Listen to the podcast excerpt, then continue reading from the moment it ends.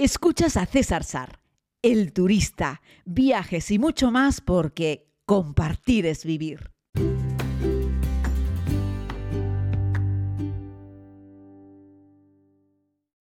Saludos a todos y a todas, querida comunidad. Les hago este podcast desde la ciudad de Estambul. Saben que les estoy hablando estos días de este rinconcito del mundo. Por cierto, me acuerdo mucho del año pasado, de la visita que hice el año pasado con, con los amigos de la comunidad, con los amigos del origen. La verdad es que fue un viaje tan bonito, tan especial. Sabéis que muchas veces valoramos un lugar por la experiencia que hemos tenido en este mismo sitio, ¿no? Cuando yo llegué el año pasado a Estambul, ya había venido aquí, no sé, un montón de veces, ¿no? Sin embargo, eh, la visita más bonita que he hecho en mi vida en la ciudad de Estambul la hice el año pasado, que tuve la oportunidad de conocer a unos seres maravillosos. Es que es que empastamos tan bien todos que fue algo magnífico, ¿no? Así es que bueno, voy por las calles y voy recordando esos momentos. Voy a ver si le mando un mensajito al grupo que, formamos, al grupo de WhatsApp que tenemos, para decir que me acuerdo mucho de muchos de ellos. Bueno, seguro que algunos estáis escuchando también este podcast, ¿no? La verdad es que hay viajes y viajes, ¿eh? y ese fue un viajazo espectacular. Y, y, luego a veces los turistas nos pasa que vas a un sitio y a lo mejor una mala experiencia con un hotel hace que tengas un mal recuerdo de la ciudad y, dices, a mí esta ciudad no me gustó mucho, porque en realidad estabas incómodo con el hotel, por ejemplo, ¿no? Eh, o porque hacía frío, o porque llovía mucho, o algo que es en realidad ajeno a la ciudad. Y la ciudad realmente es fantástica, ¿no? A mí Estambul me gusta mucho, ¿no? Hoy vengo eh, para eh, proponerles un plan que me gusta mucho y que hicimos también con los amigos, que es, bueno, llegas hasta, hasta los pies de la colina en el barrio de Yub, donde está el cementerio, y tomas el teleférico. Es una tontería, es un teleférico muy corto, tarda nada, no me acuerdo, pero ¿qué puede tardar ese teleférico? ¿Un minuto y pico, dos minutos? No tengo muy claro. Eh, porque además ayer me pilló hablando, hablando por teléfono. Bueno, estaba hablando con, con Pilar y con, y con Tony, eh, precisamente. Bueno, el caso es que Pilar y Tony son unos amigos con los que hemos compartido también viajes este año y que no eran del origen, pero sí se vinieron al viaje de Egipto de enero de este año también, aunque estuvieron en Tanzania. Bueno, el caso, que me enrollo un montón. Eh, que en dos minutos de teleférico llegas a lo alto de la colina. En lo alto de la colina y en la estación superior del teleférico lo que encontramos es un mirador muy bonito a lo que es el final de Sentarante de Mar, que es eh, que forma el Cuerno de Oro, y por otro lado el famoso Café de Pierlotti. Yo les diría una cosa, y, y, es una recomendación. La gente dice, el Café de Pierlotti aprovecha porque tiene unas vistas muy bonitas. Y yo te diría, es cierto que tiene unas vistas muy bonitas, pero no te sientes en la terraza del café de Pierlotti. Oh, César, ¿y por qué? Miren, terrazas con vistas bonitas hay un montón. No allí, pero hay muchas. Y tienes un mirador al lado de la terraza, un mirador. Es decir, vete al mirador, pásate en el mirador todo el tiempo que quieras, como si quieres estar una hora contemplando el paisaje. Pero lo bonito del café de Pierlotti está dentro del café de Pierlotti, dentro de ese edificio histórico, edificio de madera, con esos saloncitos que tienen, con esas alfombras, con esos cuadros, con esas pinturas, con esas esculturas y con todo, y con todo el trajín del café de Pierlotti que es magnífico. Claro, nosotros cuando fuimos el año pasado con la comunidad, pues no había prácticamente nadie y además era un día que si no me equivoco creo que ese día llovió, creo recordar. Y claro, estaba genial para estar en el interior del café de Pierlotti. Además fuimos en un mes de mayo y, claro, mm, estaba perfecto, ni frío ni calor, creo que llovió un poco, si no quiero recordar, y, estábamos todos dentro del café, todo el grupo, en fin, tomamos algo, en un sitio muy bonito con las ventanas, desde las ventanas también se ve el exterior, una zona muy arbolada, verde, frondosa, eh, que rodea todo el café de Pierlotti, y la verdad es que lo confiere como algo mágico. Así es que mi recomendación es que aunque tengas que esperar un poco, intentes tomarte algo en el interior del café, del café de Pierlotti, ¿vale? Esa sería mi recomendación. Fuera está bien, pero es como un café más. No tiene mm, un mayor aliciente más que una mesa de terraza con una silla de terraza y unas vistas, que sí, que están bien, pero no merece más.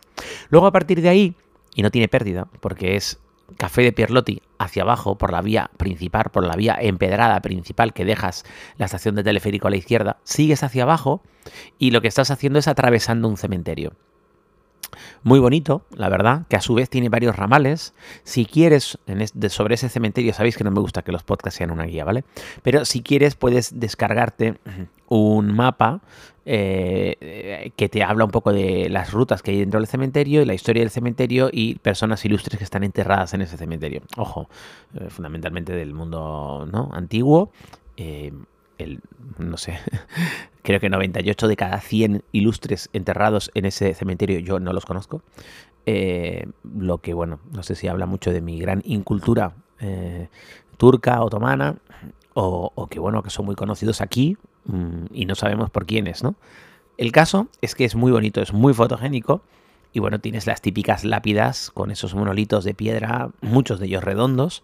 Eh, y bueno, recordad que los enterramientos se hacen en, los países musulmanes, se hacen con el cuerpo, el cuerpo mm, desnudo, envuelto en una sábana de algodón. Y ahí, directamente a la tierra, sin caja ni nada, y se entierra, se entierra, se entierra. Eh, y luego encima, al igual que hacen por ejemplo los cristianos, se suele colocar una lápida y luego un monolito en vertical con algún tipo de mensaje o recuerdo sobre la persona que, que, ahí está enterrada, ¿no? Pero vamos, es un enterramiento eh, clásico, ¿vale? Solamente envueltos en una gran sábana de algodón. Y nada, y cuando llegas a la parte de abajo de este paseo por el cementerio, que te aconsejo que lo hagas sin prisa, de verdad, es que es muy agradable y sobre todo incluso en un día de calor de verano hay como muchos árboles, hay mucha sombra y está fresquito porque vas descendiendo una colina. Cuando llegas a la parte de abajo, lo que te vas a encontrar es el barrio de Yup, con la plaza principal, con las fuentes.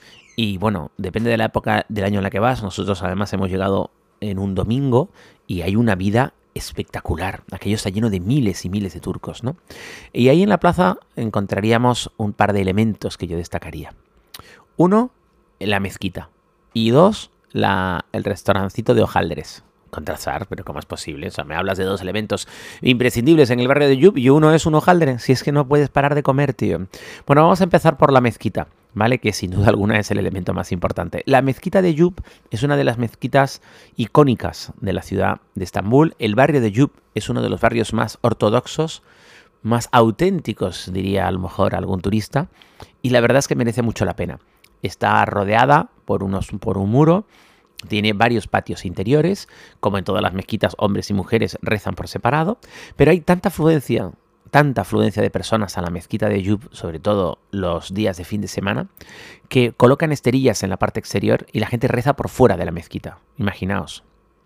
Y hay tanta afluencia de gente que los rezos a veces se unen unos con otros. ¿Sabéis que tienen que rezar cinco veces al día? Bueno, pues el rezo que coincide sobre el mediodía, sobre la una, a veces se prolonga hasta las tres. Y es que el imán, que es la persona que se dedica a guiar la oración, que es distinto a un cura, no es exactamente como un cura. En España no se puede dar misa si no hay un cura.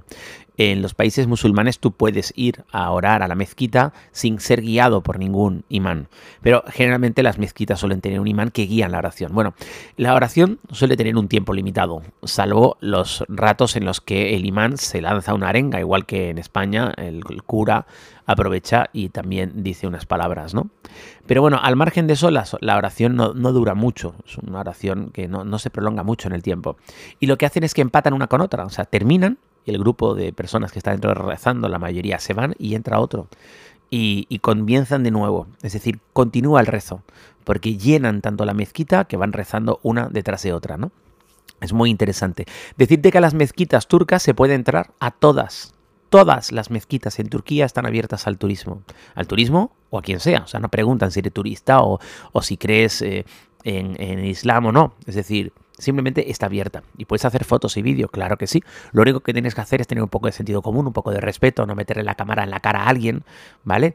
dejar el espacio para que la persona rece, no colocarte delante de la persona que está rezando, colócate en un lado, colócate detrás, pero no delante de la persona que está rezando, y observa con todo lujo de detalles cómo rezan. Es muy fotogénico, si me permiten, yo que tengo aquí como, ¿no?, de formación profesional, y en una mezquita como la de Yub ayer, que estaba repleta, no cabía un solo alfiler, cuando de repente estaban rezando y todas esas personas se ponían de pie a la vez y todas esas personas se agachaban a la vez, la verdad es que la imagen era brutal, ¿no?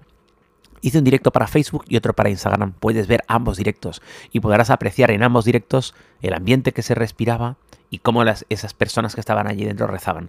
Veréis que son hombres, porque ya os digo, hombres y mujeres rezan por separado y yo no podía filmar a las mujeres porque están en un espacio aparte, ¿vale? Pero sí a los hombres, que son mayoría en la mezquita rezando y la verdad es que la imagen es brutal, es espectacular. Así es que, sea a la hora del rezo o no, vete a la mezquita de Yup, en el barrio de Yup si vas al barrio de Yup y no, vas a la mezquita, amigo, mi amiga, mm, creo que ahí hemos patinado, ¿vale? Eh, luego, por fuera tienes las fuentes, ¿recuerdas? Donde, donde se hace la evolución, donde se lavan, ¿vale? Se tienen que lavar los pies, se tienen que lavar las manos, se tienen que lavar las orejas, se tienen que lavar la boca, ¿vale? Boca, nariz, orejas, manos y pies. Eh, manos suele incluir codos, ¿vale? Eso es lo que se tiene que lavar antes de ir a rezar. Y eso también lo puedes grabar. No es un acto íntimo, es simplemente un acto higiénico, ¿vale? No les pasa, no les importa. Tú te acercas, eso sí, como con todo, pues échale una miradita al Señor si vas a grabar cuando se lava, a ver si al Señor no le importa. Porque aunque no sea un acto íntimo, a lo mejor al tipo le da, no le es como si, yo qué sé, imagínate que estás poniendo gasolina en un sitio, no es un acto íntimo. Pero igual no te gusta que alguien te esté grabando mientras pones gasolina, ¿no? Es decir, eh, usa un poco el sentido común. Igual que te digo esto, te digo que vete a cualquier mezquita, cuando escuches la oración, entra en cualquier mezquita de Estambul o de Turquía y presencia en primera persona cómo se produce el rezo. Eso sí, recuerda que no puedes llevar la gorra puesta, que tienes que llevar pantalón largo, es decir, preferentemente de rodilla para abajo, ¿vale? No puedes ir en pantalón corto. Las mujeres tienen que llevar la cabeza cubierta y e, entran a una zona aparte, es decir, tenemos que ir con una vestimenta recatada y decorosa. Nada más, tampoco hace falta que vayas forrado de los pies a la cabeza, eso no. Y los zapatos se quedan fuera. Para los turistas españoles que siempre piensan, es que si me roban los zapatos, nadie te va a robar los zapatos. Deja los zapatos en la puerta, que no pasa nada. Si es que somos muy españoles, ¿eh? Y eh, el ladrón que todo el mundo es de su condición.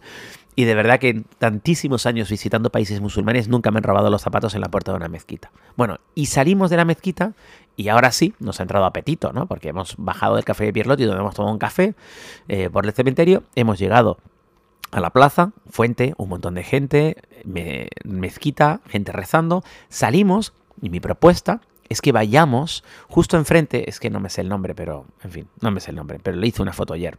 Encuentras varios puestitos, algún restaurancito, encuentras un puestito de helados, etc. Hay uno que si te fijas bien es de hojaldres, solo de hojaldres. Y ahí ese hojaldre es un hojaldre plain, es un hojaldre sin nada, es un hojaldre puro y duro, es decir, harina eh, con mantequilla. Y está delicioso. Esa gente lleva 200 y pico años haciendo hojaldres. Fueron los otomanos los primeros en hacer hojaldres, ¿sabíais? No los franceses. Y fueron los otomanos los primeros en hacer un croissant, aunque no lo llamaban croissant. Pero de ahí de que el croissant tenga forma de media luna, de media luna árabe porque fueron precisamente los otomanos. Y luego fueron los franceses los que se trajeron a maestros reposteros eh, de Turquía, se los llevaron a la corte francesa y les dijeron, ahora los queremos hacer aquí. Y nosotros los vamos a llamar croissant.